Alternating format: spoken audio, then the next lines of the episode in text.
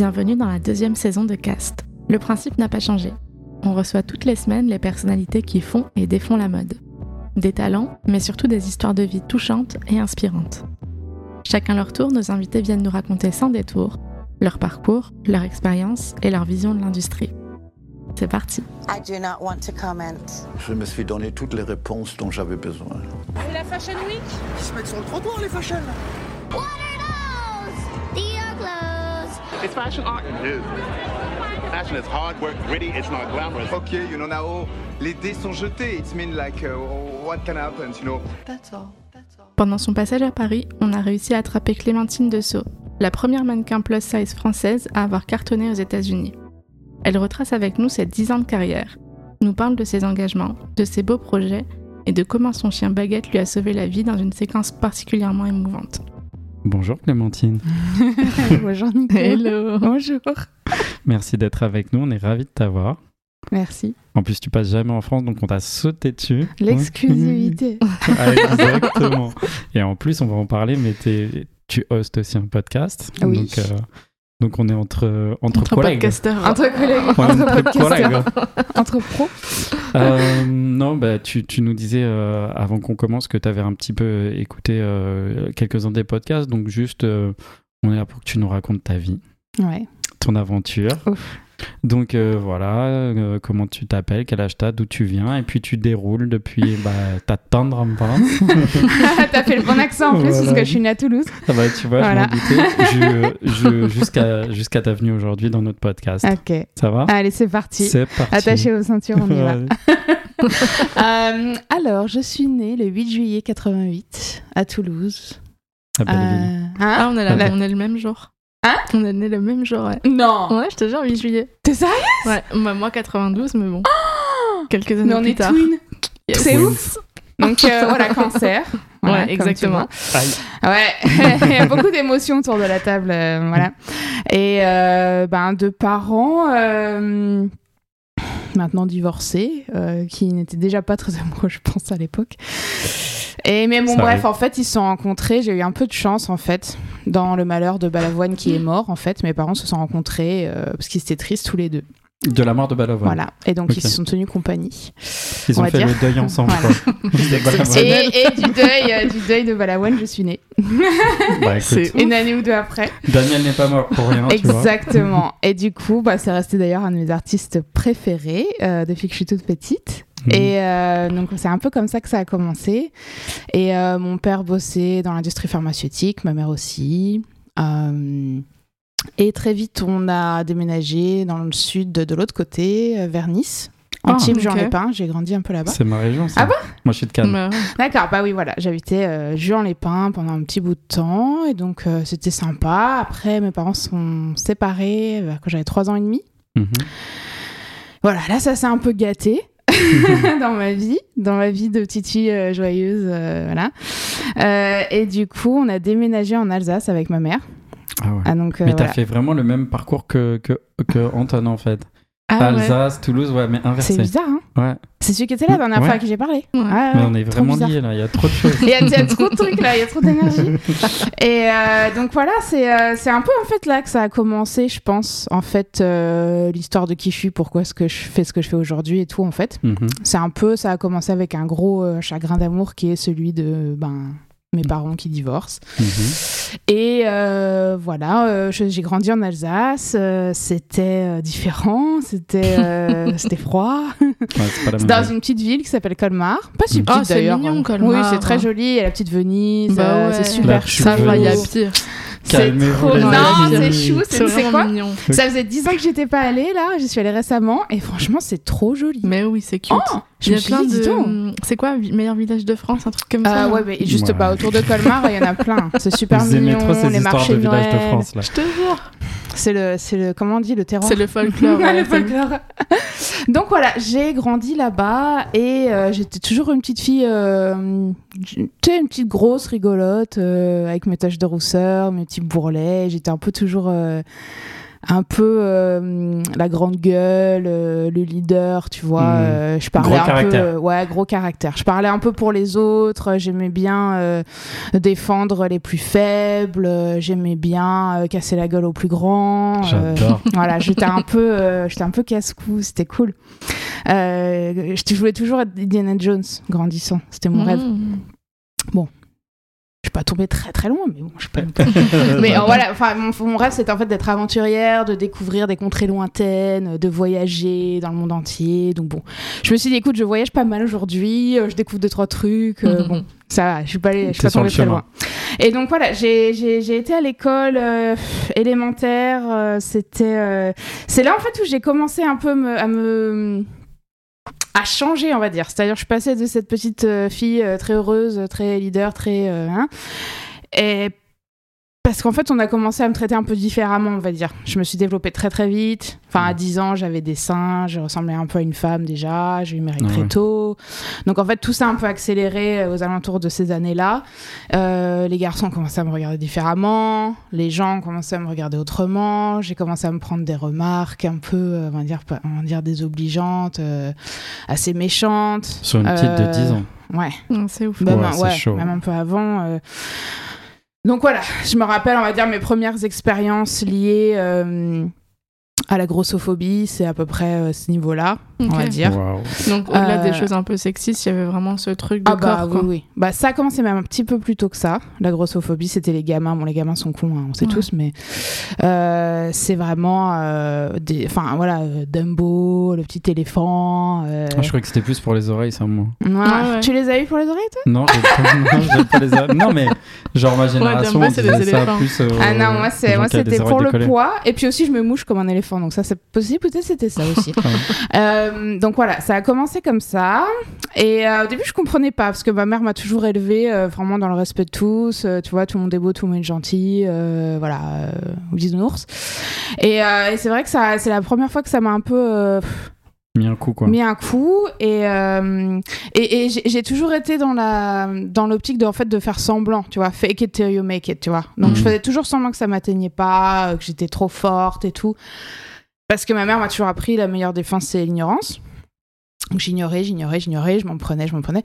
Et euh, en fait, je rentrais à la maison le soir, je pleurais. Enfin, c'était l'horreur, mais personne ne savait. Donc en fait, euh, c'est marrant d'ailleurs parce que toutes mes copines de l'époque me disaient oh, mais on pensait trop pas que ça te blessait, on pensait trop pas que tu Mhm. t'étais pas bien dans ta peau parce que t'étais tout le temps fort, tu rigolais tout le temps. euh, donc voilà, ça a un peu commencé et j'ai Grosse carapace. quoi. grosse carapace et donc je pense que c'est là que ça a commencé à se construire et puis euh, arrivé au collège ben en fait un- tout s'est un peu empiré on va dire parce que du coup ben j'étais la seule qui ressemblait à une femme. Donc je me faisais limite harceler tous les jours euh, ben, par les élèves euh, des fois par les profs euh, par, euh, par les gens dans la rue quoi enfin c'est c'est le genre de truc que tu peux pas sortir dans la rue sans te prendre une remarque euh, même dans une petite ville euh, Mm. Ouais, c'était non-stop tous les jours donc euh, voilà j'ai j'ai commencé à vraiment me sentir on va dire pas du tout euh, acceptée pas du tout à ma place Mais ça, tu le vis comme. Enfin, moi, en tant qu'homme, c'est un truc que je j'arrive même Ouais. pas à imaginer, tu vois. Mm. Mais tu le vis comment dans ton quotidien de savoir que tous les jours, tu vas subir ça, genre ce genre de violence verbale, physique? Genre, ça te met dans quel mindset quotidien, en fait? Bah déjà t'as peur. Déjà t'as peur de sortir de chez toi. Et puis bah tu t'y fais parce qu'il faut que tu sortes. Donc euh, mais par contre après bah, tu, tu, tu, bah, tu te construis une carapace. C'est à dire que soit t'ignores t'espères euh, de pas de t'en prendre plus que tu t'en prends déjà. Soit tu deviens super agressive. Des fois le seul moyen c'est de répondre et de leur en mettre plein la gueule et pour qu'ils se calment. Ben soit t'es complètement dé- enfin, déprimé. Enfin moi c'était plus ça. Moi j'ai jamais été très agressive ou très euh, tu vois j'ai pas eu j'ai jamais eu trop de répondants dans ces cas-là. J'étais plutôt du genre à me, me renfermer et genre soit ignorer soit euh, vraiment avoir genre un peu Mhm. peur. Donc euh, bah non moi c'était chaud. Enfin tous les trajets en fait dans ma vie jusqu'à il y a pas longtemps hein, tous les trajets en fait c'est l'angoisse Ah ouais. c'est l'angoisse Wow. et dès que tu croises, enfin moi je pense que c'est, enfin je sais pas si c'est pareil pour toi, mais enfin moi maintenant ça m'arrive beaucoup moins, mais jusqu'à il y a quelques années, dès que je voyais des mecs genre sur le trottoir, je changeais de trottoir. Ah oui, bah oui, mais ça c'est un grand Et je crois que c'est, enfin presque toutes les femmes Ouais, que je ouais, connais, où c'est tu ça. baisses les yeux, ou enfin tu vois, t'es tout le Ouais. temps dans une position de, de- enfin, de, d'infériorité clairement déjà, et puis de, ouais, t'as envie de t'effacer quoi. Voilà, c'est ça. Et, Et- donc c'est vrai que quand t'es une femme c'est dur, mais quand t'as 10 ans, bah c'est encore plus dur. Ouais, ouais. Tu, Donc, euh, ouais. C'est quoi ton rapport à- aux vêtements du coup dans ce moment-là? Est-ce que tu as tendance à, à vouloir te cacher? Tu, tu sais, le truc classique de mettre des choses très amples. De... Ben, je pense que j'ai commencé à vouloir me cacher quand j'ai ouais, quand commencé à avoir des seins, genre vers 10 ans, Mm. 10 ans et demi. Euh, avant, je, pense que je m'habillais à peu près comme toutes les petites filles. Euh, mais à partir de ce moment-là, bah ouais, j'essayais de me cacher parce qu'en fait, euh, j'en avais marre qu'en fait qu'on me regarde, tu vois, bizarrement. Avec cette insistance et euh, complètement déplacée, tu vois, Mm. et qui me mettait tellement mal à l'aise. Et du coup, c'est là que j'ai commencé un peu à m'habiller avec des trucs baggy, des gros t-shirts. Je m'habillais beaucoup en mec à ce Mm. moment-là, tu vois. Des gros Ouais, ouais, t-shirts, des sûr. gros baggy, des gros trucs. Et, mais bon, ça empêchait pas, mais disons que ça a atténué un peu. Donc, euh, en fait, dans, toute ma vie, j'ai un peu une tendance à m'amochir, en fait. Je me rends compte. fou. Hein. À cacher mes courbes, à cacher Ouais, mes- même sûr. ma tête, tu vois. euh, vraiment mettre des chapeaux, mettre des casquettes, à mettre des, des hoodies, tu vois. Parce qu'en fait, euh, je sentais ce regard qui m'était tellement mal à l'aise. Mm. Et, et même aujourd'hui, j'ai un peu du mal, tu vois. euh, j'ai beaucoup, beaucoup de mal avec les compliments physiques. Ça me met tellement mal à l'aise. Mais genre, euh, envie de pleurer, tu vois. Ouais. C'est trop bizarre. La violence du truc. Quoi. Ouais. Là, ça laisse des séquelles, c'est sûr. Hein. Et C'est j'y travaille, hein, mais c'est vrai que c'est un truc. ça- Je pense que ça, c'est un truc ça- qui est compliqué. euh, compliqué de comprendre pour les gens. Ils doivent se dire, tu Mm. vois, tu fais un métier d'image, t'as l'habitude, et puis de toute façon, tu vois, t'as envie, tu sais que t'es belle, Ouais. tu sais que t'es ci et ça, mais je pense que c'est un truc qui est tellement euh, deep quand t'es jeune, enfant, en vrai, et que tu te prends tout ça en, en Ouais, pleine mais hein. complètement. Parce qu'en plus, j'en- connais beaucoup des, enfin, des mannequins, des très jolies filles qui ont le même complexe, en fait. Mm. Et Ouais, euh, on en parle beaucoup et ça vient presque tout, ça vient de ça en fait, de l'hypersexualisation euh, en tant que jeune fille et ou de traumas encore pire qui nous arrivaient quand on était plus jeune et du coup ben en fait ça reste euh, Mm. ça reste Ah oui. euh, toute la vie ben moi et encore mais encore ça va là là je vis tout bien j'arrive à tout bien prendre je travaille vachement dessus mais jusqu'à il y a honnêtement 5 ans 4 5 ans même peut-être 3 4 ans pff, tu faisais un compliment mais limite euh, je regardais par terre enfin, c'était Mm. horrible C'est gênant, quoi. ouais. ah ouais, horrible. Donc euh, voilà. Donc, voilà. après, ouais, donc après un collège, donc ouais, pour reprendre Ouais. le fil, après une- donc le collège assez difficile, tu passes au lycée, est-ce que ça s'aggrave encore ou- Alors pas vraiment, parce qu'en fait il s'est passé, euh, il y a quelqu'un qui est rentré dans ma vie en dernière année au collège. Donc j'avais, je venais d'avoir 14 ans, j'ai rencontré euh, un homme qui avait 10 ans de plus que moi, euh, dont je suis tombée amoureuse. Mhm. Et euh, voilà, je, on est resté ensemble pendant 6 ans. Et donc en fait toutes mes années lycée, bah, j'étais, euh, j'avais un peu, je vivais dans cette bulle, donc où Mhm. j'étais avec lui, lui il avait son restaurant, il avait, on faisait notre vie ensemble. Dès que je sortais du lycée, j'allais ou du collège, j'allais chez lui. Donc c'était, euh, c'était un peu ma bulle en fait que je me suis construite. Et du coup en fait les gens euh, à l'école savaient que j'étais avec quelqu'un, du coup on me faisait moins chier. C'était un peu une bulle de protection euh, de ce mec qui joue un peu le rôle de mon père, mon protecteur. Et euh, voilà, donc du coup, c'était un peu moins problématique, le Ouais, lycée. mais c'est marrant parce que souvent quand, quand les filles te racontent comment euh, elles, elles essayent de contre-attaquer, euh, tu vois, des, des insultes, des trucs, elles disent ouais non mais j'ai un mec. Hmm. Tu vois, comme si genre d'avoir un mec, bah les mecs ils disent ah bah ok, Oui, bah. C'est- C'est ouf quand tu penses en fait. non, non, c'est, mais c'est vraiment, c'est ça. C'est en fait, pour se protéger, on a besoin de- d'un homme, en fait. C'est En ouf. tout cas, que, que- qu'on pense que t'as un homme. Ouais, Parce non, que ouais. sinon, euh, c'est. C'est limite, ah, excuse-moi, je savais pas, tu vois. Genre, Ah si non, t'as pas un homme, t'es- je peux faire ce que je veux. Ouais, quoi. c'est ça, Mais c'est bien open sûr. field. Bien sûr. Je sais pas si t'as déjà fait l'expérience. Moi, j'ai déjà fait avec mon ex. Je le raccompagnais quelque part, peu importe où, on s'en fout. Le chemin aller, du coup, j'étais avec lui. le chemin retour était une toute autre expérience. Mais c'est clair. C'est genre incroyable. Non, mais c'est Donc vraiment, la présence d'un mec, c'est c'est quelque chose, quoi. Et c'est dur de s'en détacher en plus, enfin même mentalement. Euh, moi, je sais pas si ça a joué, mais après toute ma vie, après lui, j'ai toujours été en couple. C'est-à-dire que là, c'est la première fois que je suis célibataire, là depuis juin. Hmm. C'est la première fois de ma vie que je suis célibataire. Et tu, tu Puis sens j'ai qu'il te 14 ans. manque quelque chose, du coup, ou pas non, forcément là, je suis bien, mais en fait, je me demande, est-ce que c'est pour ça, en fait, j'ai toujours été en couple? Enfin, je pense qu'il y a plusieurs raisons, mais je pense qu'une des raisons, en fait, c'est que je me sentais plus en sécurité et j'avais moins l'impression d'avoir besoin de dealer avec les mecs, en fait. En sachant Mm. que j'étais en couple et tout ça, Hmm. je faisais moins Ça chier. enlève un problème. Ça, ça enlevait un problème en fait. euh, ça a toujours été problématique en fait les mecs. Et là je me suis dit c'est peut-être une des raisons euh, pour lesquelles j'ai toujours été en couple. Et aussi euh, le fait de ben, avoir un gros problème d'estime de moi parce que euh, bah, depuis que je suis petite, on m'a toujours dit que j'étais différente, que j'étais trop grosse, que j'étais trop grande, que j'avais trop de seins, euh, que c'est quoi cette taches de rousseur, euh, c'est quoi ce comportement, euh, je parlais trop, je dansais trop, je buvais trop, je mangeais trop, enfin il y a toujours, j'étais trop quoi. Hmm. Mm. J'ai toujours été trop toute ma vie. Hmm. Et du coup, ben, du coup, j'ai un peu développé ce truc qui, qui fait que euh, je me suis jamais sentie en fait à ma place ou ou bien dans mes baskets parce que euh, j'étais pas comme les autres en fait. Alors que moi, honnêtement, je me suis jamais vraiment sentie très différente. Mais Mhm. on me faisait ressentir en fait ça. Ouais, c'est le regard des autres qui te faisait ressentir. C'est le regard des autres qui me faisait vraiment me sentir différente. Je me suis dit, mais putain, mais qu'est-ce que j'ai fait encore Tu vois, c'est toujours des trucs, euh, toujours sur moi que ça tombait, les remarques, les machins. Et puis bon, euh, du coup, j'ai toujours eu vraiment beaucoup de mal à, hum, à m'accepter et à m'aimer. En fait, j'ai toujours eu envie de changer. Le changement, le changement, changer de corps, changer de personnalité, m'adapter, rentrer dans un moule. C'est un peu le fil conducteur de, de toute ma vie jusqu'à il y a pas longtemps. Et, euh, et du coup, voilà, ça. C'est à peu près, c'était l'histoire de ma vie, quoi. En gros, hein, tout le lycée, euh, l'université. Je suis partie à Lyon. Ouais, donc euh, après, après le lycée, tu après fais le quoi lycée, ben, le jour où j'ai eu, à 16 ans, je, je me suis vite dépêchée d'apprendre à conduire. Le jour où j'ai eu 18 ans, j'ai passé mon permis. Le lendemain, je suis partie à Lyon euh, pour commencer mes études de- d'école de, commerce Ok. que j'avais pas du tout envie de faire. En fait, euh, c'est pas un an avant de commencer mes études, donc j'étais encore au lycée, je suis tombée mais folle amoureuse de Raphaël, le chanteur. Tu te rappelles? Oui. Et donc du coup, sa meuf était actrice, Mélanie Laurent. Ouais. C'est ça hein Ah, il Ouais, était je avec crois, Mélanie hein. Laurent? Ouais, je pense. Mélanie Laurent où Non, je crois que c'est ça. Mélanie quelque chose. Et, euh, et je me suis dit, putain, elle est actrice, elle est trop bien et tout. Je me suis dit. Euh, T'as que je dodge devienne boulette, hein, actrice. parce que Raphaël, c'est pas une bonne personne, je peux te le dire. Ah ouais, bah, j'ai- Ouais. j'ai eu de la Avec sa chance. caravane, c'est Dans ça, sa caravane dont on parle. Ah, Ouais, ouais, bah lui, ouais. J'étais en studio, enfin, on partageait le même studio quand j'étais dans la musique et je- franchement, ouais, comment il traitait ses assistants et tout, je l'ai embrouillé. Ah, mais t'as raison. Ouais, parce qu'il parlait vraiment trop trop mal à ses assistants et on partageait tous la même cuisine. Ah, C'était où? À- Davou? Non, à plus 30, je sais plus, bon bref. Et ça m'avait choqué je- de voir ce petit mec de chansons françaises. Et nous, on était une équipe de rappeurs, tu vois.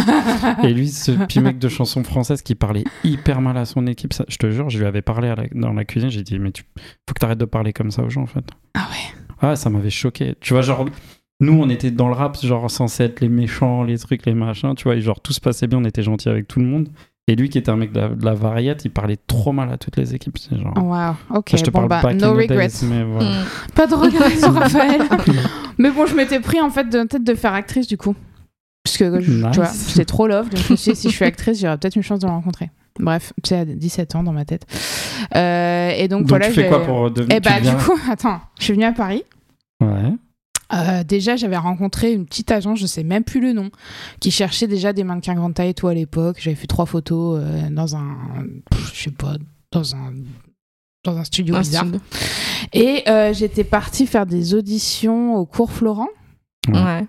Euh, Il y avait des trucs, tu pouvais, euh, il y avait des rendez-vous, des trucs. Bon, ça s'était assez bien passé. Et euh, je me suis dit que ça allait être euh, ma life, quoi.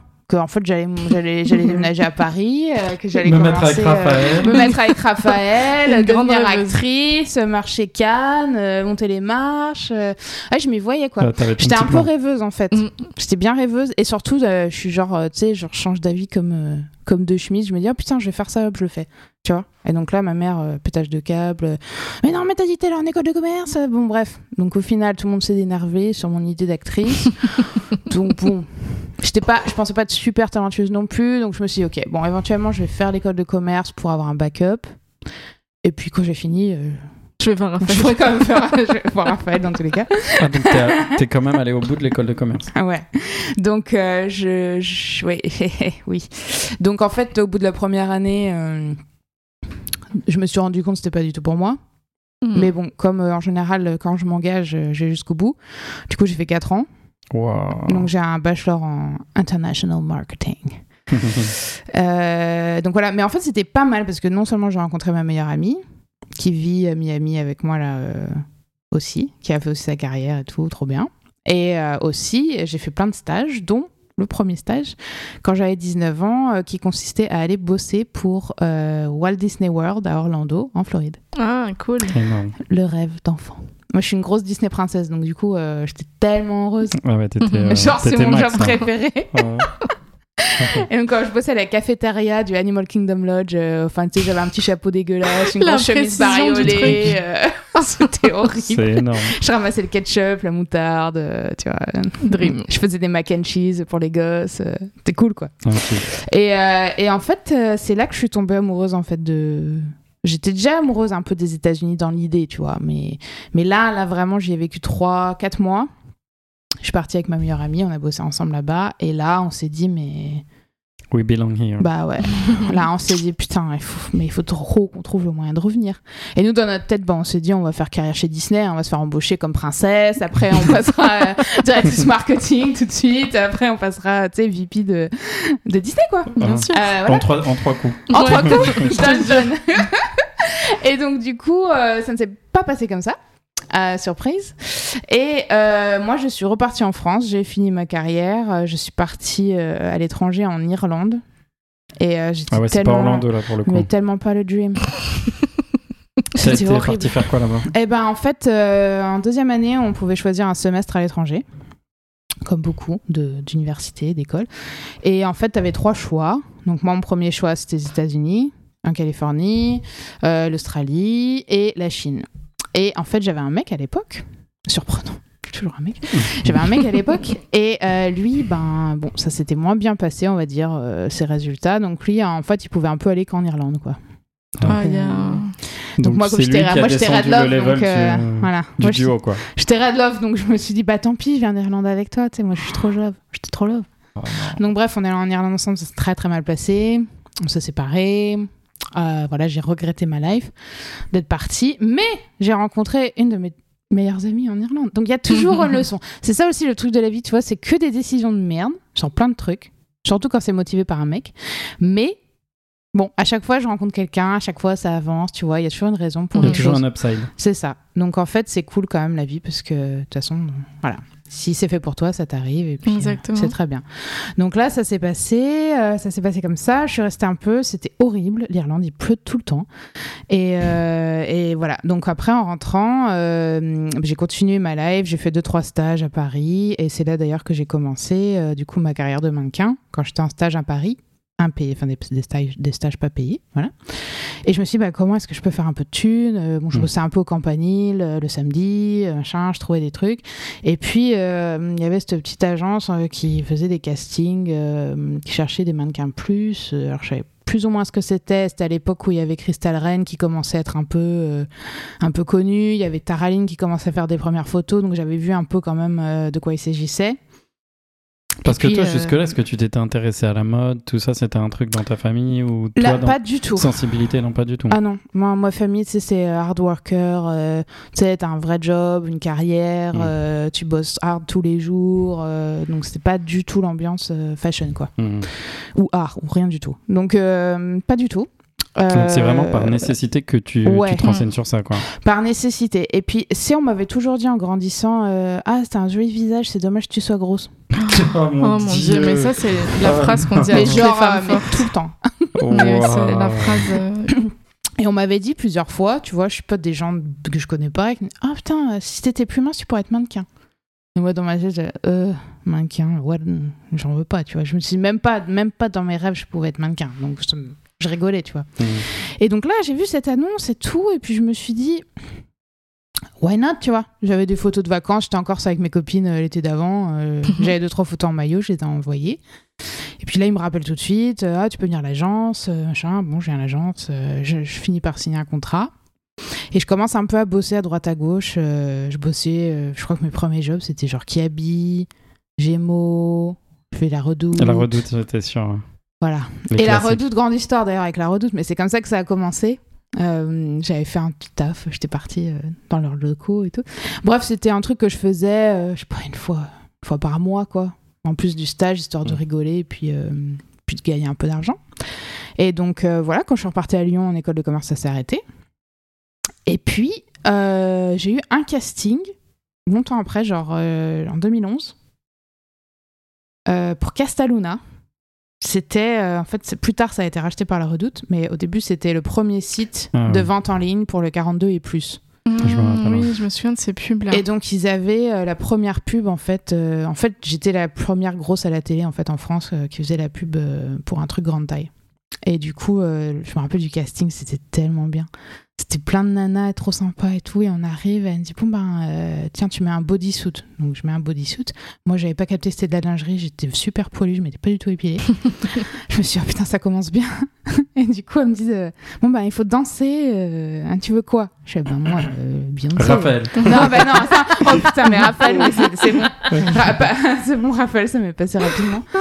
et, euh, et donc, j'ai mis bah, Beyoncé, Single Ladies, tu vois. Puis j'ai fait mon show, quoi. T'as Avec Mm. les fans et tout. Trop bien. Les cheveux dans le vent. Et euh, voilà, je leur ai fait une petite danse. Et puis, du coup, j'ai eu le job. Et donc, ça, c'était en 2011. C'était mon premier, on va dire, gros job. Et d'ailleurs, quand il est sorti, en fait, c'était euh, le mois où j'ai déménagé à Miami. Ok. Et en fait, j'ai déménagé à Miami parce que j'étais à je Paris. voulais retourner à Disney. Euh, c'est ça. en fait, mon but, c'est de retourner à Disney, mais du coup, euh, en fait, en 2010, c'était mon premier taf. J'étais éditrice à Paris, mon premier appart à Paris, mon- ma première vie, tu vois, là-bas, et oh, c'était horrible pour moi. Mais j'ai vraiment pas aimé. Je vivais en banlieue, je devais prendre le train tous les jours. J'avais un petit appart sympa, mais c'était pas la vie, quoi. Pour moi, c'était euh, métro, boulot, dodo. euh, je bossais dans un, dans un bureau. C'était pas cool. Et du coup, un soir, j'étais sur Craigslist. Donc, c'est le Wow. site là où tu peux trouver des annonces et tout. Ouais. C'était deep, ça pouvait aller dans tous les Ah, sens. ça pouvait dans tous les sens. Bah, d'ailleurs, c'est un peu allé dans tous les sens. Mais au final, j'ai regardé, tu vois, euh, mots-clés Miami, French.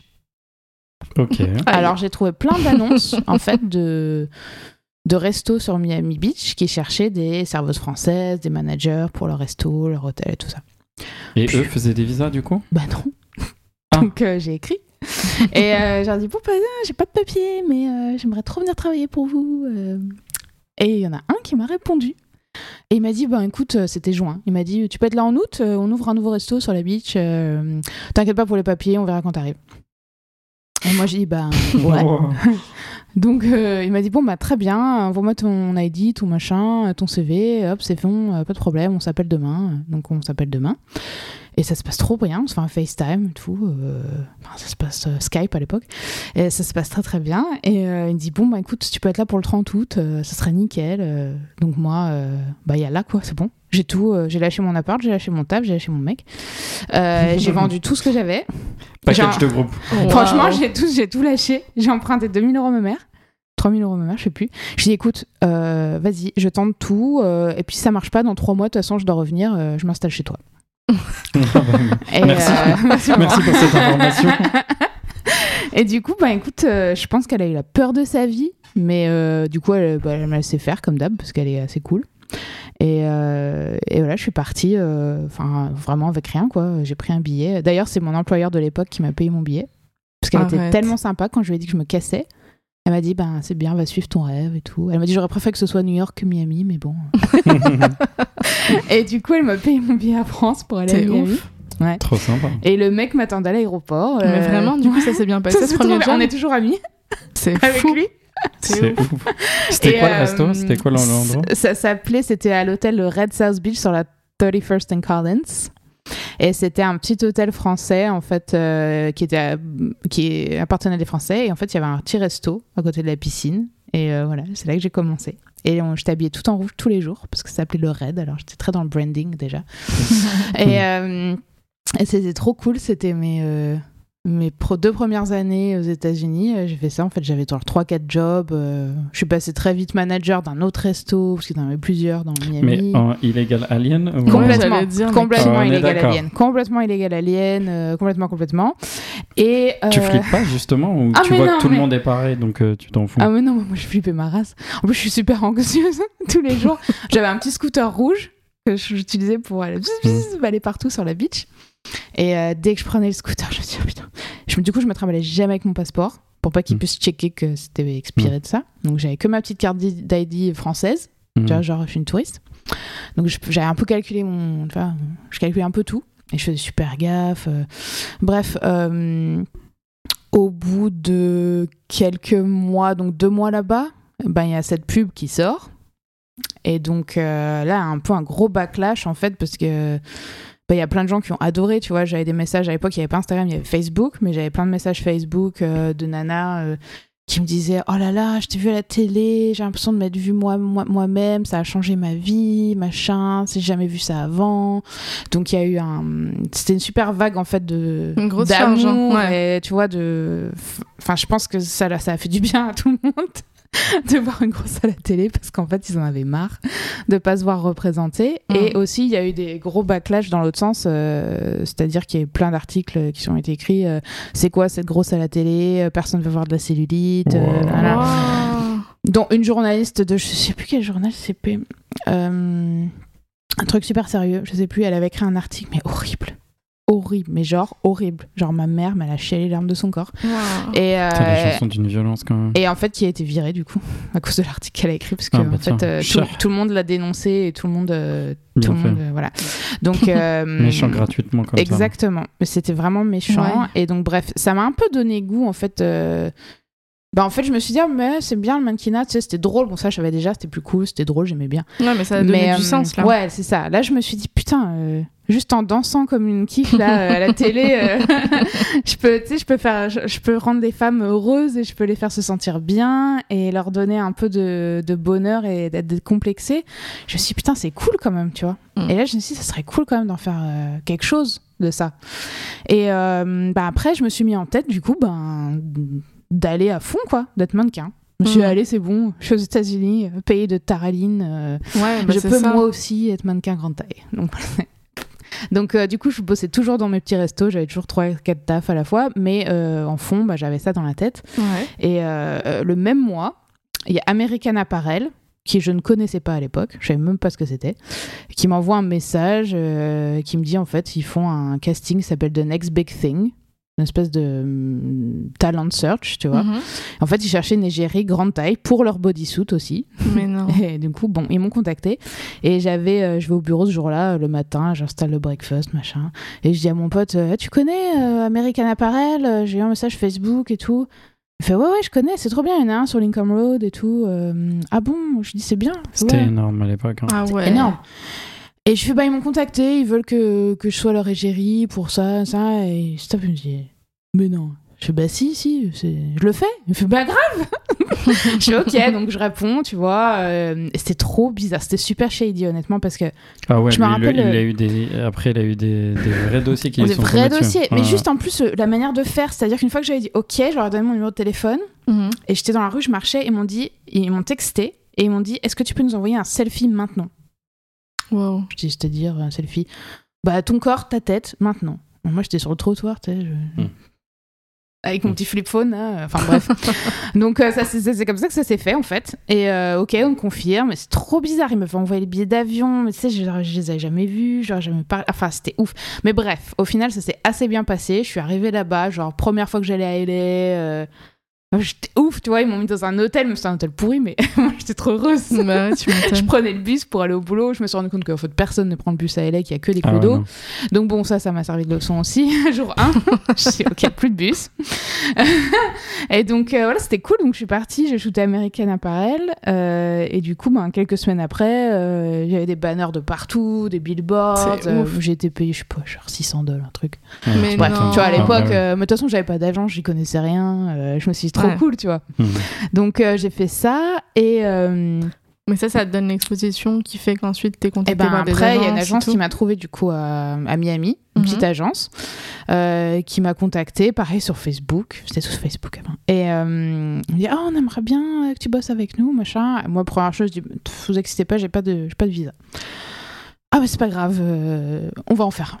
Donc, euh, j'ai ok, très bien. Donc, euh, j'avais presque pas de taf. hein. Je pense qu'à l'époque, c'était beaucoup plus simple d'avoir un O1 que maintenant, parce que j'avais quasiment pas de taf et en fait, ça a marché tout de suite. Donc, euh, voilà, en 2012, en gros, j'avais mon visa et euh, C'est quoi ta première agence? Ma première agence ici ou là-bas? Non, là-bas, ouais. Dorothy Combs. C'est une petite agence qui fait que du plus size à Miami. Ok. Et euh, donc, c'était ma première agence. Et fin 2012, il y a Becca qui était à l'époque à Muse Models à New York, qui, qui m'a contacté ou qui a contacté mon agent, je sais plus trop. Et en gros, euh, qu'il fallait que je vienne à New York, euh, qu'elle voulait trop me signer, bref. Et là, je me rappelle de mon premier trajet à New York, là. Oh, putain. En Déjà, bus bah non, attends. et encore le bus à New York, c'est mieux. hein. c'est plus cool. Et euh, j'arrive, c'était Becca qui m'avait tout payé parce que moi, je- bon, j'avais zéro thune hein, à l'époque. C'était une grosse, grosse, grosse, euh, la grosse loose. Mais euh, donc elle m'avait payé le billet d'avion pour venir. Elle était venue me chercher à l'aéroport, Wow. à la Guardia.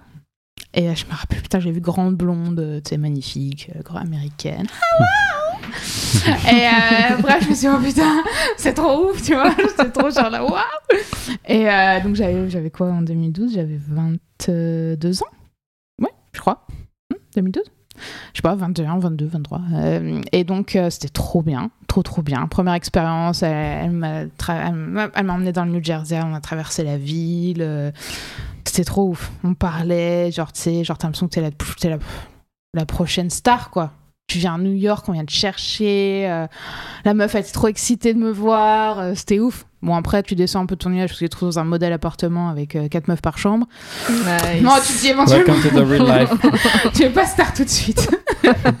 Il y a un peu de temps qui va se passer avant. Donc, euh, ouais, c'était ma première expérience à New York. C'était euh, c'était assez ouf. Euh, Donc tu restes resté là-bas un, un petit moment, c'est pas ça longtemps, je fais deux trois semaines parce que bah, j'avais pas de thune, hein, donc je Mm. pouvais pas non plus rester sans bosser euh, trop longtemps. Mais ça s'est très bien passé, j'ai rencontré plein de gens, c'était cool. euh. Puis après je suis retournée à Miami et euh, là elle me dit euh, Becca, euh, non mais euh, ça marchera jamais. C'était à Miami, euh, Miami Mm. c'est pas un marché, tout le monde s'en fout, c'est nul, c'est has-been. Donc, bon. Mm. Elle m'a dit ben faut que tu viennes à New York ou, euh, ou c'est mort quoi. Oui. Ok.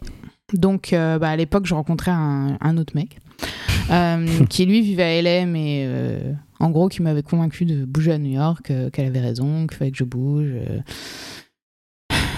Et donc là, ouais, Clem refait ses valises, relâche son mec de l'époque, relâche sa maison, relâche ses tafs, et puis elle prend, elle va à New York. donc, euh, donc repareil, j'ai redit à maman, je vais rembourser sa thune que je lui avais pris quand je suis partie de France. J'ai dit alors maman, on va refaire l'expérience. j'ai besoin de la même chose, mais là je pars à New York. Si dans trois mois j'arrive pas à en vivre, je reviens en France. Parce que là, euh, ça me Chez toi. Chez toi. Et donc euh, bon là, elle avait encore plus peur parce que New York, euh, voilà, ça fait peur, je pense un peu à tout le monde, euh, Hmm. surtout quand tu viens d'une petite ville française. euh, voilà, ça fait un Ouais, peu- donc voilà, elle a un peu euh, stressé, mais elle m'a dit ok. Donc euh, j'avais trouvé une petite, euh, un petit appart que j'avais jamais vu. Je Sur Craigslist aussi, Non, ou- d'une copine d'une copine. mais j'avais jamais vu l'appart, je savais pas à quoi il ressemblait, mais bon, elle m'a dit que c'était ok. Donc la roommate était pas trop folle. Donc euh, voilà, Très je suis allée. euh, très important. Et encore, bon, elle était un peu folle, mais elle était. C'est le pas trop qui fait. Ah, c'est ça. bah, New York, de toute façon, sont tous un peu ouf. Donc, euh, après, il faut voir avec les levels. Mais euh, donc voilà, ça c'est. euh, je suis partie euh, comme ça. euh, je, me rappelle la première fois, j'arrive à la Guardia toute seule, j'avais genre cinq valises. Putain, je savais même pas où j'allais. Et au fur et à mesure qu'il qu'il drivait, tu vois, qu'il conduisait, conduisait, puis c'est devenu de plus en plus mal famé. Je me suis dit, putain. J'habitais au fin fond de Sunset Park. Et c'était il y a 8 ans, Ouais. 9 ans. Donc, Ouais. euh, Avant pas la gentrification. Complètement. Ah oui, complètement. Ouais. Bah, j'étais la seule blanche hein, pendant longtemps. Et euh, ce qui était très cool, en fait, parce que ça fait peur quand tu sors, surtout qu'en plus, la sortie, la sortie de Sunset Park, il y a un énorme strip club avec Ouais, plein de petits euh, Ah, bodegas merdiques et tout. Je vois très très bien. Je suis arrivée de la nuit, en plus, je t'explique l'angoisse, avec des trashs, tu sais, des piles de, de, de, de- de poubelles jusque devant tous les immeubles. Je me suis dit, mais c'est quoi cet endroit de merde? J'ai Bien. quitté Miami pour ça. J'ai. Et euh, bref, au final, c'était ouf, c'était trop bien, trop safe, ça s'est trop bien passé. Au bout d'un mois, j'avais déjà rencontré tout le monde, j'avais rencontré tous les directeurs de casting, les marques, ça se passait super bien. J'avais fait quelques shoots sympas. Mais par contre, à l'époque, euh, à l'époque, me disait, euh, ben t'es trop. euh, T'es trop éditorial, euh, ils sont pas prêts pour toi, t'as pas la bonne taille, tache de rousseur, ils savent pas trop quoi en faire. Genre limite t'es trop edgy pour J'étais trop edgy. À l'époque, j'étais. Ah, bah, bah, ce qui est drôle parce que. À l'époque, j'étais la meuf edgy, genre ils savaient pas quoi faire de moi, tu vois. Hmm. Alors que maintenant, euh, genre, il y a pas plus commercial, je fais tout. euh, je fais tous les clients commerciaux, c'est ouf, tu vois. Genre. euh, Genre, ils voient même plus ma tête, toi. Mhm. Et euh, donc c'est vraiment, enfin, ça montre un peu. Ma carrière définitivement montre l'évolution de la mode euh, et Du surtout marché, euh, dans ce qui, ce qui concerne le marché grande taille, parce que voilà, on est vraiment passé de ma tête, c'était genre edgy, c'était ouf, tu vois, parce qu'avant il y avait que des blondes aux yeux bleus, euh, et maintenant, bah voilà, je, on- je suis passée un peu de l'autre côté, euh, de l'autre côté. Du spectrum en fait où bah justement maintenant je suis commerciale parce qu'en fait euh, ça s'est tellement diversifié ça, s'est- ça, ça a tellement évolué que maintenant il y a vraiment tous les profils et, Mm. et que de loin je suis plus du tout edgy et donc euh, donc c'est assez cool en fait c'est assez c'est c'est bien de voir là les dix dernières années ce qui s'est passé et euh, Et toi, es la, à cette époque-là, t'es la seule française là-bas du Ah ouais. Ah oui, oui. Je veux dire, dans, dans la catégorie euh, Euh, plus size. grande taille ouais, Hmm. Ouais, C'est ouais. quoi C'est plutôt des américaines du coup? Ah bah, quasi que des 100%. américaines il y avait peut-être une ou deux allemandes peut-être une australienne enfin c'était très réduit Mm. Surtout, c'était très réduit en fait comme marché. Ouais. Je me rappelle, moi, j'étais une des nouvelles, tu vois, et quand j'allais. euh, C'était aussi un peu la naissance au début du body, body positivisme. po- euh, body positivisme, en français, Mhm. c'est ça Ouais. et, et du coup, ben, j'étais un peu la petite nouvelle, tu vois. Il y avait toutes ces meufs qui étaient là euh, depuis quelques années. Il y avait beaucoup de blogueuses, en fait, un peu à l'ancienne, qui étaient un peu la naissance de, de ça à New York. Et donc, je traînais pas mal avec elles au début. J'essayais un peu de, de m'insérer dans ces cercles-là, parce que ça me parlait vachement. Mm. Et, euh, et j'étais, j'étais le bébé, quoi. J'étais bébé, les meufs, elles avaient déjà 35 ans, 30 ans, ça qui était, un- celles qui étaient là-dedans. Ouais. Et, euh, et j'ai vu naître, en fait, un peu euh, ce mouvement, euh, s'étendre un peu, en fait, à une communauté qui était vraiment une communauté de blogueuses, de femmes, beaucoup de couleurs. Euh, qui était euh, pour le, pour le coup vraiment grosse, euh, s'étendre à ça jusqu'à une communauté qui, est maintenant énorme en fait de toutes les couleurs, de tous les sexes, de tous les genres, de toutes les tailles. Donc en fait ça s'est fait doucement mais sûrement là-bas.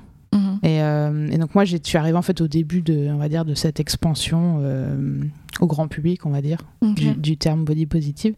Et c'était super cool en fait. C'était vraiment trop bien d'en faire partie quoi. Au début, on savait pas quoi s'appeler, tu sais. On avait le gros, euh, les grosses discussions. Bah alors, on s'appelle comment? On s'appelle cœur, on s'appelle plus, on s'appelle, Ouais, ouais, on s'appelle fat, on s'appelle what, tu vois.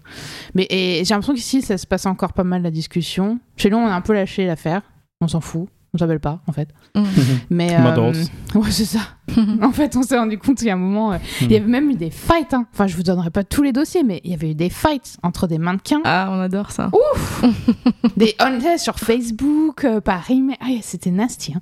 Il y avait eu des fights euh, parce qu'il y en a une qui voulait s'appeler plus, l'autre qui réfutait le terme plus. Enfin, c'était genre. euh, Oh Ça valait pas le coup, mais bon. Bref, c'était un gros, gros, euh, gros problème apparemment dans, dans l'industrie de savoir comment on s'appelait, tu vois. Et. euh, Et euh, voilà, donc ça c'était euh, c'était au tout début en 2012, euh, c'était c'était cool. Et euh, qu'est-ce qui s'est passé après? Est-ce que t'as un, pro- t'as un gros job qui fait un tournant ou est-ce que c'est petit à petit? Non, c'était moi ma carrière était assez euh, Steady. steady. Ouais, Ouais. ça s'est fait assez. euh, Au bout de trois mois, j'arrivais à en vivre. Je gagnais pas beaucoup, je gagnais en moyenne à peu près 2000 par mois. Mhm. Euh, on va dire les six premiers mois. Mais voilà, j'arrivais à payer mes factures, euh, donc j'étais très contente. Et euh, de plus en plus, j'ai des nouveaux clients. euh, ça s'est vraiment fait doucement mais sûrement. Je dirais, après, il y a eu peut-être. euh, il y a eu c- cette fausse campagne Louboutin que j'avais fait.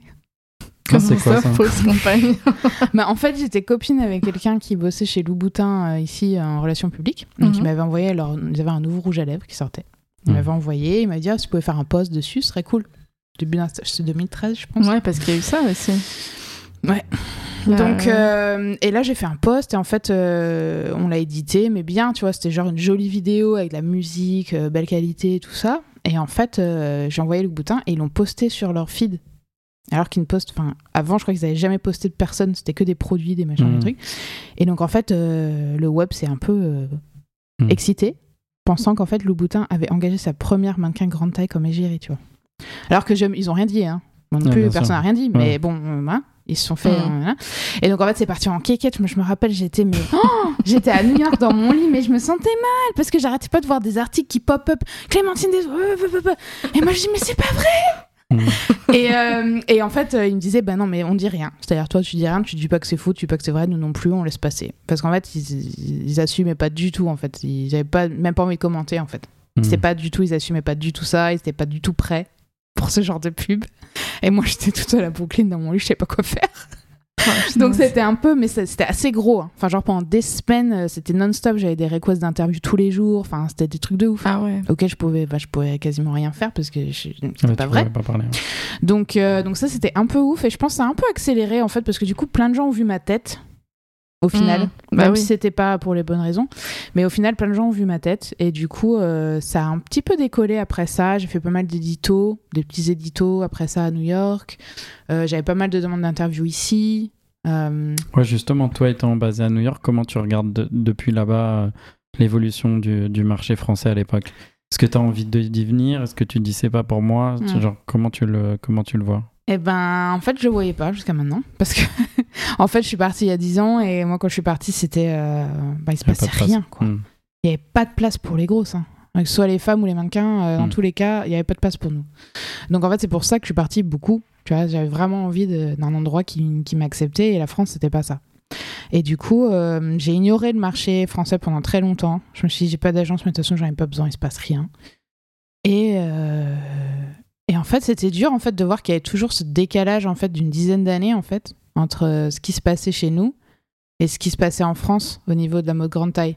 Hmm. C'est-à-dire que quand nous on commençait à parler du plus size, que quand ça a explosé tout ça, il se passait toujours rien ici. Les Ouais. gens, euh, enfin moi j'avais des petites demandes d'interview de temps en temps, genre euh, le début ou les premiers pas euh, de l'inclusion du body positive, des machins, les trucs. Je suis non mais les gars, ça fait, ça fait Ouais, genre 10 c'est ans qu'on est établi quoi. quoi. Ah mais nous c'est hein, petit à petit euh, ou quand il parle de quand il parle de spécial grand taille la meuf elle fait du 36 38 enfin des C'est trucs clair. Voilà. Donc euh, moi ça m'a vraiment tellement saoulé en fait. Donc euh, je gardais vraiment une distance. J'avais pas du tout envie de me rapprocher. Euh, et puis en fait jusqu'à au mois dernier en fait j'ai signé avec Next Worldwide le mois dernier. Du coup ils ont une agence ici. Et du coup je me suis dit ben écoute c'est le moment. Parce qu'en fait j'ai- pas mis les pieds on va dire niveau boulot depuis 9 ans. Donc je me dis, why not, quoi, c'est le moment. Et euh, c'est vrai que là, j'ai bah, des copines qui sont dans le milieu ici, aussi je vois sur les réseaux et tout ça, je pense que ça a vraiment évolué quand même. On a accès à des jobs auxquels on n'avait pas accès avant. Ouais, Même de l'image et tout. de l'image, euh, de la beauté. La beauté, c'était un truc... euh, même si c'est que le visage, ils voulaient pas de grosses, ils voulaient même pas les voir, ils voulaient pas en entendre parler. Donc c'est vrai que je me suis dit, écoute, c'est le moment. Je pense que là, euh, ça se passe. Euh, S'il va arriver un truc en France, bah, c'est maintenant. Donc je me suis dit, allez, où euh. Voilà, mais c'est Mhm. vrai qu'avant, c'était vraiment. euh, c'était limite. euh, ça faisait limite de la peine, en fait, pour moi. Parce que j'avais- trop envie d'être plus euh, impliquée ici. Mais comme il s'y passait rien, euh, Il n'y vraiment. avait pas de sens. C'est aucun intérêt, tu vois, il y avait aucun intérêt. Je faisais tout- des petites interviews de temps en temps, mais euh, c'était toujours à propos de ce qui se passait aux États-Unis et Mhm. comment la France va arriver là à un moment, tu vois. Ok, Ouais. merci. Il y a un moment, au bout de 10 ans, si tu veux, euh, j'en avais un peu marre de parler de la même chose. Bah ouais. Mais là, euh, mais là, je vois que ça a vraiment changé. Et je pense que euh, les réseaux sociaux ont été enfin, vraiment un énorme. C'est ce qui a fait vraiment le, le- oui, c'est ce qui a fait le changement en fait, euh, je pense ici. Parce que euh, moi, de- depuis que je vois en fait tous les blogueurs grande taille, euh, toutes les nanas qui ont commencé sur les réseaux, qui sont devenues mannequins ou influenceuses ou autres, qui ont des tailles qui ne sont pas, on va dire, les tailles normales, minces qu'on attend d'habitude, ça a vraiment un peu accéléré, je pense, la diversité, l'acceptation et aussi les femmes qui sont plus jeunes en France s'acceptent vachement mieux que, enfin, que ma génération, j'ai l'impression. Ouais. Parce qu'elles sont aussi, elles ont aussi grandi avec des, des nanas qui leur ressemblent sur les réseaux, qui sont plus accessibles. Elles se disent, ah putain, cette meuf, euh, elle fait ça, elle a ma taille, euh, donc moi, euh, je peux faire ce que je veux, tu vois. Bien sûr. Pareil. Hmm. Alors que toi, je pense aussi comme moi, dans notre génération, ben, les meufs, on les voyait que dans les magazines. Elles parlaient pas, elles avaient pas d'avis. Donc en fait, on savait pas ce qu'elles pensaient, ce qu'elles faisaient. Et puis surtout, elles étaient toutes maigres. Bien sûr. Donc du coup, euh, nous, on s'est dit, bon, ben moi, clairement, euh, ça s'applique pas à moi. Je peux pas faire ça, je peux pas être ça. Donc euh, là, les, je pense que les réseaux sociaux, ça a vraiment changé ça. Ça a vraiment aidé les, la représentation, la diversité et l'acceptation de la différence aussi en général. Ouais, Surtout ça dans a des libéré la pays, euh, parole. ouais, c'est ça, libérer la parole. Et, et surtout dans des pays comme la France où quand même on n'aime pas le changement, quoi. Ah non. Donc euh, je pense que c'est Ouais, c'est très conservateur. Non, et puis il y a un truc autour de la minceur en France, tu vois. Il y avait pas ce livre, comment ça s'appelait, un livre de recettes, comment les Françaises euh, restent minces. un Reste truc mince comme en bouffant des croissants, Ouais. un truc comme ça. Ouais, ouais, ouais. non, mais c'est ça. Et tu sais que moi, à chaque fois, on me demande, mais alors pourquoi tu penses que les marques de luxe euh, ne sont pas prêtes à avoir des grandes tailles Moi, je pense que c'est vraiment l'image de la française, en fait, qui fait tellement vendre. Ouais. Tu sais, toute mince, qui bouffe des croissants, qui prend pas un gramme, qui est toujours bien habillée, euh, Mhm. filiforme. Ouais, c'est ça. Et du coup, ben, pourquoi ils auraient envie de diversifier cette image? Ça vend tellement à l'étranger. Moi, la première chose qu'on me dit dès que je suis française, ah ben on dirait pas. Oh waouh. Bah ouais. Mais non, mais parce que l'image de la française, euh, c'est euh, la meuf dans les pubs euh, Chanel euh, qui court sur un toit de Paris euh, Ouais, dans c'est une souvent robe. jamais euh, une- même jamais une française. Quoi. Exactement, C'est vrai. Clara Knightley. Ouais, C'est souvent pas une française. Ouais. Mais tu vois, c'est un peu ça l'image, tu vois. Émilie Paris, toutes ces conneries. euh, donc voilà, dans les, dans, tu vois, les meufs qui sont dans la rue, euh, c'est toutes des grandes blondes euh, avec des coats, euh, machin, qui, des Ouais. talons, euh, qui ont leur petit croissant à la main. Qui euh, fument des cigarettes et qui mangent des croissants. Donc, euh, bon, alors oui, on fume des cigarettes, cliché, euh, oui, on mange des croissants, mais bon, euh, on ressemble pas tout à ça. Non, c'est clair. Et, euh, et c'est et c'est vrai que je pense que ça a bien aidé quand même la France, euh, les réseaux sociaux en fait. hein. Je pense qu'il y a le pire et le meilleur qui vient des réseaux sociaux. Et là, pour ça, en l'occurrence, je pense que ça a vraiment bien aidé pour Mhm. l'acceptation de soi. euh. Justement, toi, c'est comment sur tes réseaux sociaux Genre, il y a du good, il y a du moins good. c'est, euh, on t'envoie beaucoup de love. Est-ce que tu as des messages euh, Mhm. Bah, euh, euh, en général, c'est c'est quand même good. Enfin, c'est Mhm. bien. Franchement, c'est c'est de l'amour, euh, vraiment euh, de super euh, followers, vraiment beaucoup d'amour. C'est rarissime que j'ai des, des messages genre méchants ou mal placés ou des critiques. Et franchement, je pense que j'ai de la chance parce que j'ai tellement de copines qui s'en prennent tous les jours, tu vois. Et euh, je comprends pas trop pourquoi. Mais j'ai vu beaucoup de haine sur les réseaux, mais moi personnellement, franchement, j'ai ça m'arrive quasiment jamais. Tous les, un- peut-être une fois par mois, j'ai un boulet qui me met des commentaires de merde là, Ouais. un frustré euh, qui aime pas voir les grosses, en général un mec. Donc, euh, mais sinon, euh, non, sinon franchement, c'est que du love, ça se passe tellement bien. Et, euh, et l'évolution aussi des réseaux sociaux pour moi, ça a été super lent. Tu vois, j'ai commencé au tout, tout, tout début. 2012, là, quand j'ai déménagé aux États-Unis, Ouais. Insta, et puis j'avais genre zéro follower, quoi. Et puis euh, voilà, ça a commencé très doucement, et voilà, ça va toujours très doucement. Ouais, Mais- t'as vraiment t'as une communauté qui est Ouais, installée. qui c'est super organique, bah, super lent, et, euh, et j'aime bien. Et du coup, c'est vraiment construit sur l'amour, l'amour de soi, l'amour des autres, l'amour des femmes. Euh, et voilà, et le fait, tu vois, cette ambiance de, ben, on parle de tout, on fait tout, on s'en fout, on Mm. est comme on est. euh. donc voilà, tu me verras beaucoup euh, à poil, tu, me- tu verras des bourrelets, tu verras des plein de trucs, euh, plein de trucs cool, quoi. Est-ce que ce que- serait pas un peu le sujet de ce fameux podcast que t'as lancé Ouais. si, si, c'est ça. Donc, nous raconter un petit peu, ouais, je vais te raconter. Bah, mon podcast s'appelle Podgasm. On adore. An Orgasm for the Mind. Euh, et en fait, euh, je me suis fait larguer en juin. De Euh, cette année là Ouais. Et euh, en fait, euh, j'ai lancé le podcast le 8 juillet, donc euh, le jour de notre anniversaire, de mes 33 ans. Et euh, je me suis dit, en fait, j'étais tellement. En fait, je m'étais jamais fait briser le cœur avant. Donc, c'était euh, c'était grosse, grosse peine. Et je me suis dit, ben, faut que j'en fasse quelque chose, tu vois, parce qu'honnêtement, j'ai l'impression que ça allait me bouffer, en fait, que ça allait me, ça allait me tuer, en fait. Ouais, parce que c'est toi qui quittais avec l'appart. euh, Avant, c'était toujours moi qui quittais. toujours, toujours, toujours. Et donc là, c'était le karma, tu vois. Là, je m'en suis pris plein la gueule. Et donc, du coup, ben, je me suis dit, ben, il faut que je fasse quelque chose pour, voilà, pour faire quelque chose de, de cette douleur avant que ça me tue, quoi. Mm.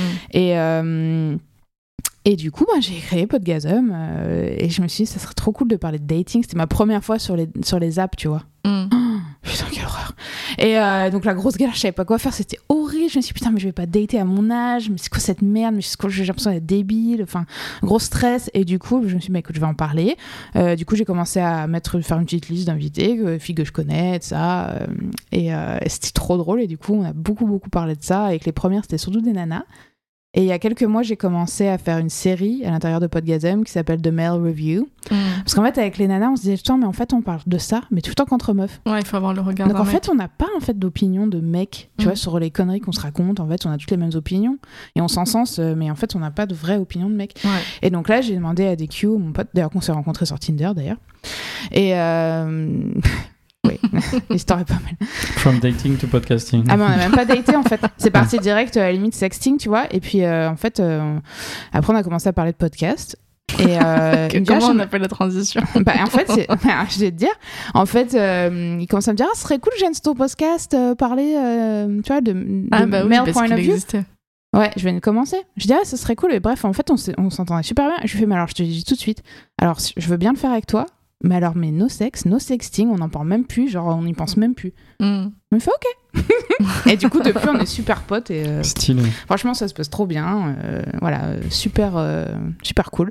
Et donc, en fait, bah, on fait ça toutes les deux semaines. On parle euh, de trucs, euh, de sexe, beaucoup. On se raconte nos histoires, ce qui s'est passé les sem- la semaine d'avant sur les apps de dating. euh, genre, euh, on n'arrête pas de changer nos profils, on fait des tests. Là, par exemple, lui, il a enlevé toutes ses images euh, où il a pas, où il a pas son t-shirt parce que c'est un trainer, il est super bien foutu et tout.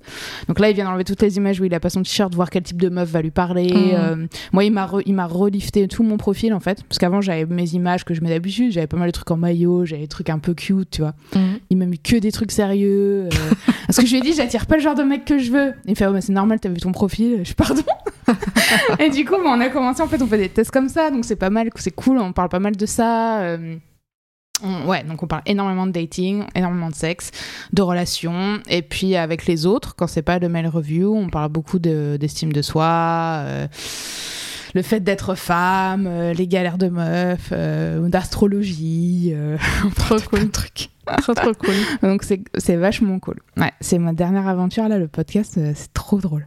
Moi Bah j'adore. ouais. J'adore adore aussi. On reçoit beaucoup de love. hein. Ah ouais? Ouais, enfin, je pense toi aussi Ah ouais euh, sur, sur les podcasts, les gens réagissent beaucoup sur Ouais, les DM, sur les trucs. Ouais, ouais. Nous, on a Carrément. des retours de ouf, quoi. J'adore faire des polls, tu vois, sur Instagram, genre des trucs qu'on parle dans le podcast, tu vois. euh, et après, je leur demande leur avis, euh, tu vois, sur s'ils sont d'accord. Euh, Est-ce que vous vous êtes déjà fait larguer euh, Comment Est-ce que, enfin, Mhm. on- du coup, on a toutes les conversations qui se, qui se créent dans le podcast euh, sur Instagram.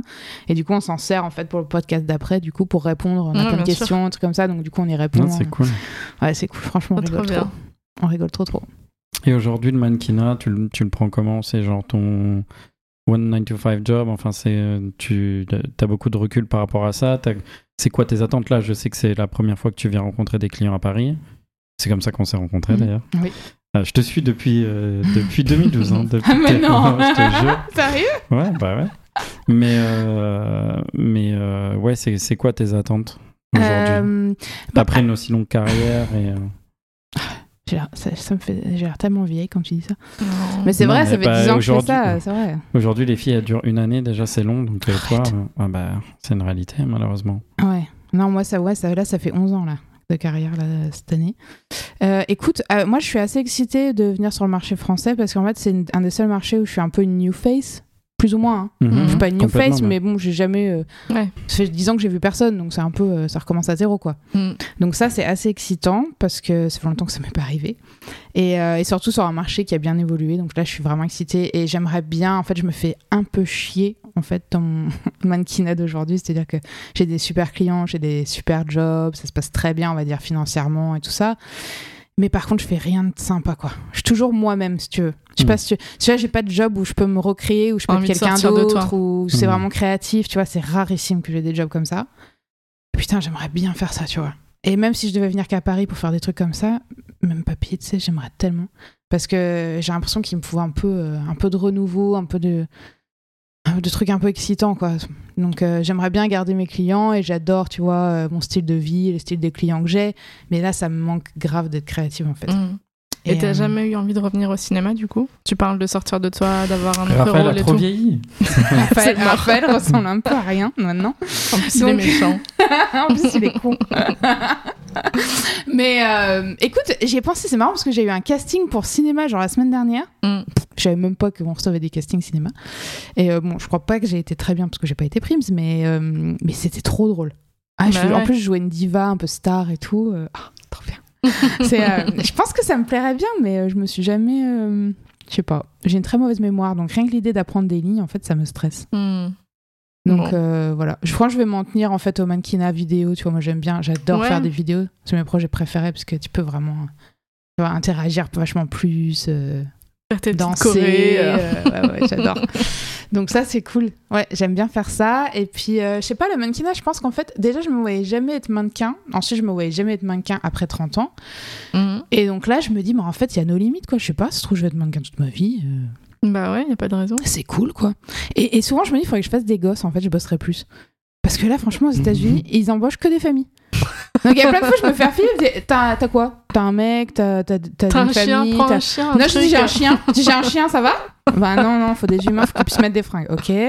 Donc en fait, je me dis putain, faudrait que je me trouve un mec euh, pour faire des enfants, pour que je puisse faire du mannequinat familial. Ça, ça serait cool. Tu vois, ça, c'est la Next vie. step. Ouais, putain. c'est ma next step. Moi, je te dis, il y a tous mes clients en ce moment. euh, Il y a plein de campagnes que je fais pas là récemment parce que bah, je suis toute seule.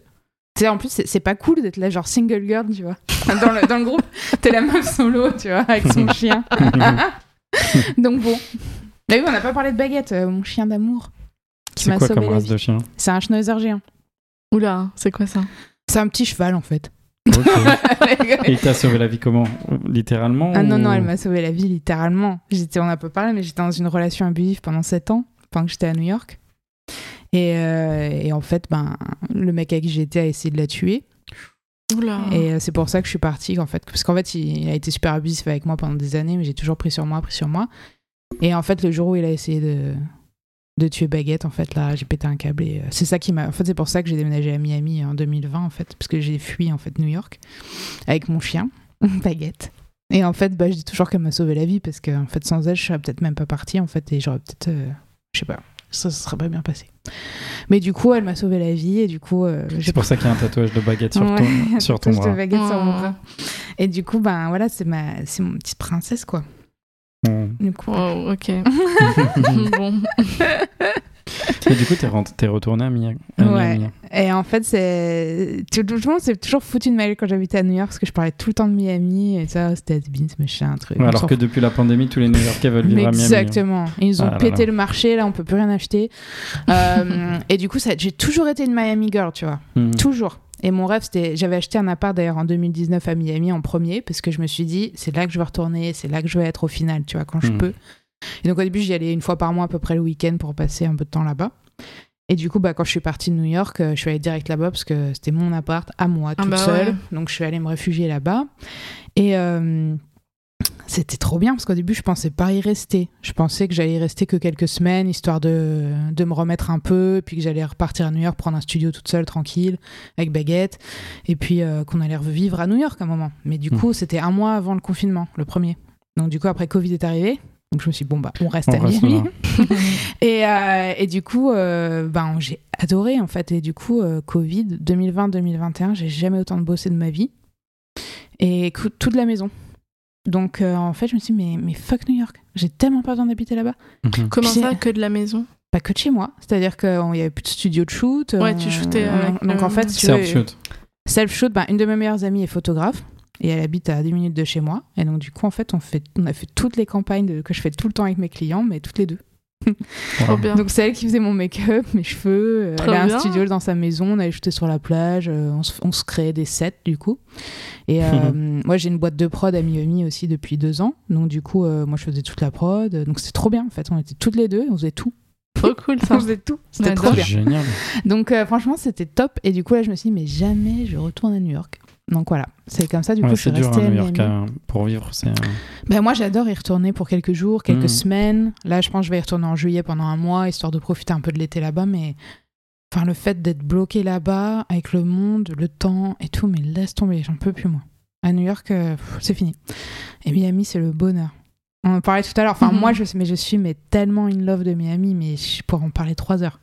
C'est le bonheur, ça a tellement changé en plus depuis Covid. Ça, c'est c'est une des villes qui a, euh, Ah ouais? Pendant Covid, qui a explosé. Ouais, enfin, grave.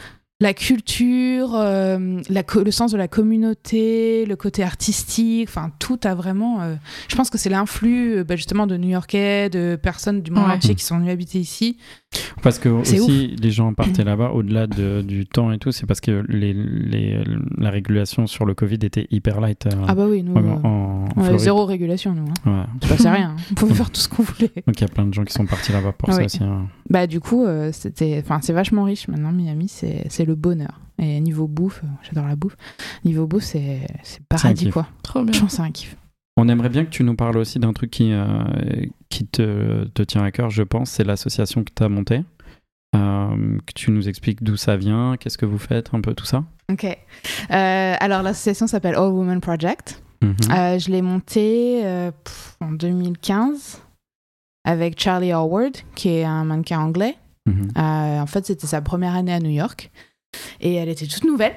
Et euh, en fait, euh, Becca, qui était notre agent, à toutes les deux, euh, nous a dit euh, Ah, bah, vous devriez vous rencontrer, vous aimez bien les mêmes trucs, qu'on allait bouffer un avocat de toast. C'était la, euh, la grande époque des avocats de toast. c'est clair.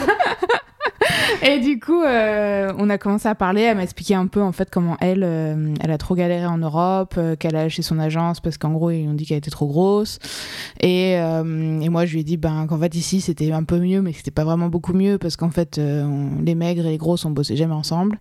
C'est toujours très Très cloisonné. très cloisonné et qu'on n'avait jamais l'occasion de tous bosser ensemble. C'était vraiment galère, mais que ça s'améliorait et tout. Et du coup, bon, on a parlé pendant deux heures. Et après les deux heures, on s'est, dit, ben viens, si on faisait un projet en fait. Avec nos copines, à l'époque, on était vachement. Enfin, moi, j'étais vachement pote avec Barbie, Scra, euh, Denise. On était un peu le club euh, des grandes tailles. Et du coup, je dis, ben, on pourrait faire un projet, en fait, avec les copines et puis euh, shooter tout le monde ensemble, quelle que soit la couleur, quelle que soit la taille. et puis faire un beau truc, puis on verra bien où ça va. Et donc du coup, on s'est mis toutes les deux, on a fait la direction artistique. Moi, j'avais une boîte de prod déjà à New York à l'époque, donc j'avais fait la prod. Et, et c'était cool, un- deux jours dans un studio sans euh, clim, là, un peu comme ça. on avait trop chaud, et en fait, on a pris euh, nos copines, euh, des mecs, des grosses et tout. Et euh, c'était une équipe 100% femmes. j'avais des copines photographes, vidéographes, donc on avait fait un super projet. Et Ça, c'est en quelle année 2000, euh, 2015 Ok, ouais. Donc bien en avance. quoi. Ouais. Et en fait, on avait, moi j'avais des copines chez Teen Vogue, chez Vogue, chez InStyle. Et du coup, euh, j'avais en fait envoyé le projet une fois qu'il était fini sur un lien Google. Et j'aurais dit, ben, regardez ce qu'on a fait euh, récemment. euh, on va l'appeler All Woman Project et on va le mettre sur notre Insta. Et on voulait savoir si ça vous intéresse. Et ah oui, il y a Crystal au New York Times. Et donc, bref, on avait envoyé à tout le monde. Et en fait, on a eu mais des réponses de psychopathes. En fait, tout le monde voulait l'exclu, tout le monde voulait genre le renaître en éditorial tout ça. Putain, c'est trop bien, tu sais. Wow, tu sais, trop heureuse. Ouais, truc qui On n'arrive jamais attend- parce que le nombre de pas. personnes qui font du contenu éditorial en clair. pensant être Ah bah oui. euh, édités et qui ne le sont jamais. Nous, c'était pour le fun et puis on s'est dit si on peut, euh, si on peut avoir des yeux dessus, ce serait cool. Donc c'est un peu passé comme ça et donc euh, c'est gros gros buzz. Du coup, euh, il y a une marque euh, qui nous a aidé financièrement pour prendre des relations publiques en fait pour gérer en fait le truc. Tellement Ok. c'est devenu gros. Et euh, du coup, on a, je crois qu'on avait fait, euh, on avait fait ID, InStyle, Teen Vogue et Réformation. En fait, ils avaient tous des morceaux différents en fait de projets. Il y avait tellement de morceaux. On avait fait euh, vidéo, photo, tout, BT, BTS. Donc du coup, ils avaient tous une partie d'exclus. En fait, on avait lancé ça pour la Fashion Week. Je crois que c'était en septembre qu'on l'avait lancé. Euh, et du coup, ça a explosé. On avait genre 500 millions d'impressions la première semaine. Enfin, des trucs de Wow. psychopathes en Inde, de partout. Et donc là, bah, en fait, les gens commençaient à nous demander. On avait des interviews tous les jours et tout. Et là, les gens nous ont demandé, mais euh, what's next? Et alors bah, je sais pas, qu'est-ce qu'on fait, qu'est-ce qu'on fait, on veut une marque, qu'est-ce qu'on veut une asso. Et bon, euh, Charlie, on, on s'entendait pas. On a commencé à moins s'entendre à ce moment-là parce qu'elle voulait en faire un truc euh, un peu euh, différent et moi, je voulais que ce soit une asso. Et bon, comme euh, je me débrouille pour avoir tout le temps ce que je veux, c'est devenu une asso. Et euh, parce qu'en fait, si tu veux, moi je voyais pas en fait l'intérêt parce qu'on a tous les deux une carrière, on avait plein de trucs. Moi j'avais ma boîte de prod, euh, j'avais le blog, j'avais d'autres trucs. euh, j'avais pas envie de faire encore un truc commercial qu'il allait falloir développer comme ça et tout. J'avais juste envie en fait de faire un truc euh, qui était dédié au bien-être des femmes. Et en fait, c'est tout ce qu'on fait. C'est-à-dire que on fait des campagnes, on fait des groupes, on fait des meetings, on fait des trucs pour les femmes, par les femmes. Et euh, bah, du coup, c'est ce qu'on a fait. Donc, euh, la, la deuxième campagne, c'était en collaboration avec Aerie, donc American Eagles. Mhm. Et euh, pareil, à peu près les mêmes filles, quelques différences. On avait, il y a Paloma qui était dedans, on avait un casting un peu différent. Et euh, pareil, on avait tout, j'avais tout produit. Euh, Charlie faisait la direction artistique et on avait fait un super gros truc. C'était sorti pour le- l'inauguration de leur, leur shop à New York. Et c'était trop beau, quoi. C'était tout à propos de la diversité. Il y avait Lynn, qui est une super blogueuse de 65 ans, je crois. 70 ans, euh, qui était dans la campagne. Donc en fait, c'était vraiment. euh, Trop cool. C'était beau, quoi. C'était magnifique. Et donc, le but, c'était vraiment juste de, de promouvoir la diversité, l'inclusion et justement de bosser avec des marques un peu comme ça qui, à l'époque, en tout cas, commençaient juste un peu à mettre leurs pieds euh, dans l'eau euh, un peu bizarre de l'inclusion, qui ne savaient pas trop ce que c'était. Donc, euh, voilà, nous, on les aidait, en fait, euh, en produisant un peu ces projets avec eux, euh, à les pousser un peu. En les aidant avec le casting, avec, euh, avec euh, la direction artistique et tout ça. Donc on a fait pas mal comme ça. On a fait Nike, on a fait Express, euh, pas mal de grosses marques euh, à qui on a bossé pour les campagnes. Donc c'était comme ça en fait qu'on levait des fonds, c'est-à-dire qu'on on ne prenait pas de donations de particuliers quoi que ce soit. On faisait- C'était la seule chose qu'on faisait pour financer un peu le truc. Mhm. Et euh, il y a peut-être en 2016, fin 2016, on a commencé à faire des groupes. On avait un super groupe à New York, se regardait tous les, tous les mois, on se retrouvait. Au début, on était 4, ensuite on était 10, ensuite on était 50.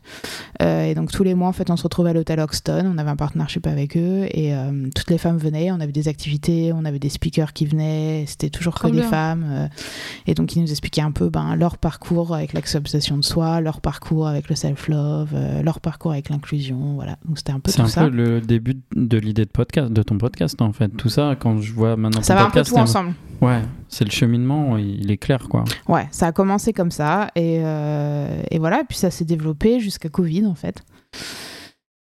Et donc euh, quand, Covid est arrivé, on avait cinq groupes dans cinq villes différentes aux États-Unis. On allait commencer à un Paris. Et euh, du coup, Covid est arrivé, donc il fallait tout arrêter. Tous les partnerships sont tombés à l'eau, plus personne n'avait de budget pour les campagnes. Et mon ex, dont je vous ai parlé tout à l'heure, a, a hacké en fait tous mes comptes quand je suis partie. Et donc Ah, il, il a effacé l'Instagram, il a, Wow. il a hacké tous mes mails, il a effacé le website, donc c'était un peu euh, la grosse grosse merde. Donc là, Wow. on a récemment euh, recommencé à zéro en fait, en 2000, euh, milieu 2020.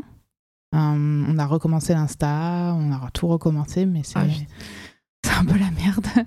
mais euh, c'était un peu l'aventure, jusque-là, c'était un peu l'aventure de ma vie, honnêtement, c'était. euh, c'était ouf quoi. Enfin, les rencontres qu'on a fait, j'ai découvert des meufs qui maintenant sont mannequins à plein temps. euh, à travers l'assaut, on faisait des castings sauvages dans New York pour la Fashion Week. Enfin, on a fait euh, pff, tellement de trucs. En 4 ans, c'était la folie. On a fait trop trop de trucs et c'était C'est génial. génial. ouais. Et donc Ouais. là, voilà, maintenant j'aimerais bien recommencer. J'aimerais bien, voilà, mais c'est vrai que c'est très compliqué en fait de recommencer de zéro. Donc euh, doucement mais sûrement. Mais euh, c'était ouais, une des plus belles aventures. Euh, Ouais, j'ai rencontré des femmes euh, de ouf en fait à travers ça, un réseau de, Mm. de femmes à New York que je pensais jamais avoir quoi. Pff, En 4 ans, euh, enfin des CEO de, des plus grosses compagnies euh, aux petites nanas euh, qui ont jamais fait de mannequinat, qui maintenant se retrouvent à la Fashion Week, enfin des, des super rencontres quoi. Donc ça c'était vraiment ouf. cool. Ouais, ça c'était vraiment vraiment cool. Donc voilà, ça c'était mon petite aventure All Woman Project. Stylé. tu nous as beaucoup parlé de prod du coup. Ouais. Tu dis que tu as toujours ta boîte de Ouais. prod, tu l'as lancée quand tu étais à New York. Je l'ai C'était quoi, lancé, la- euh, lancé ben, en 2015 aussi. Ça s'appelait Les Mijotés, c'était avec mon ex. Et euh, en fait, ça a commencé avec La Redoute. Parce qu'en fait, j'étais copine avec quelqu'un en marketing à La Redoute, euh, qui est devenu de meilleurs- mes meilleurs amis. Et euh, elle me disait tout le temps Clem, on aimerait bien venir shooter avec toi à New York, euh, mais on fait pas, on n'a pas les budgets, c'est Amérique, on vient pas, nous on shoot à Lille, on fait un truc. Je lui dis Ben, c'est quoi vos budgets? Moi je. Enfin, j'étais déjà mannequin depuis longtemps à cette époque-là. Je me suis dit, enfin, c'est bon, quoi, c'est pas non plus. euh, New York, c'est cher, mais c'est pas impossible. Donc, elle me dit, c'est budget. Je lui fais, euh, non, mais c'est bon, on peut faire, tu sais. Dit, bah, tu connais des- du genre. Je fais, non, mais moi. Je m'occupe. je dis, je m'occupe de tout, t'inquiète. Et donc, du coup, en fait, j'avais pas capté que le shoot, c'était deux semaines non-stop avec location tous les jours. Différentes locations tous les jours. Et qu'en fait, il fallait que je fasse euh, le casting, euh, le scouting, il fallait que. Bah, tout, quoi. Enfin, prod. La euh, prod. et art direction. Parce que du coup, euh, le premier shoot, ils sont même pas venus avec leur art directeur. Il y avait que ma copine qui est venue.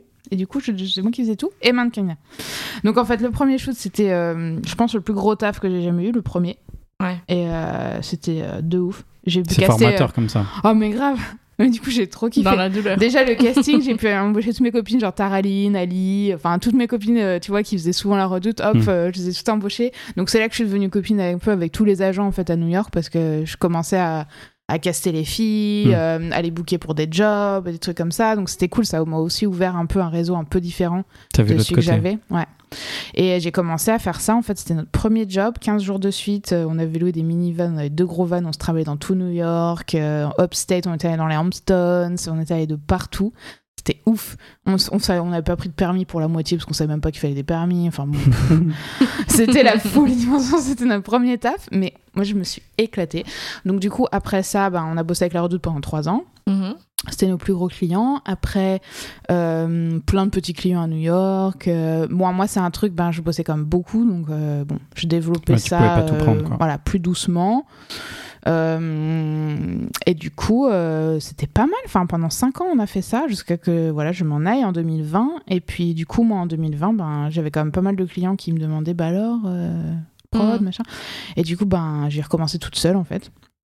Genre, maintenant, ça s'appelle Bonjour Créative.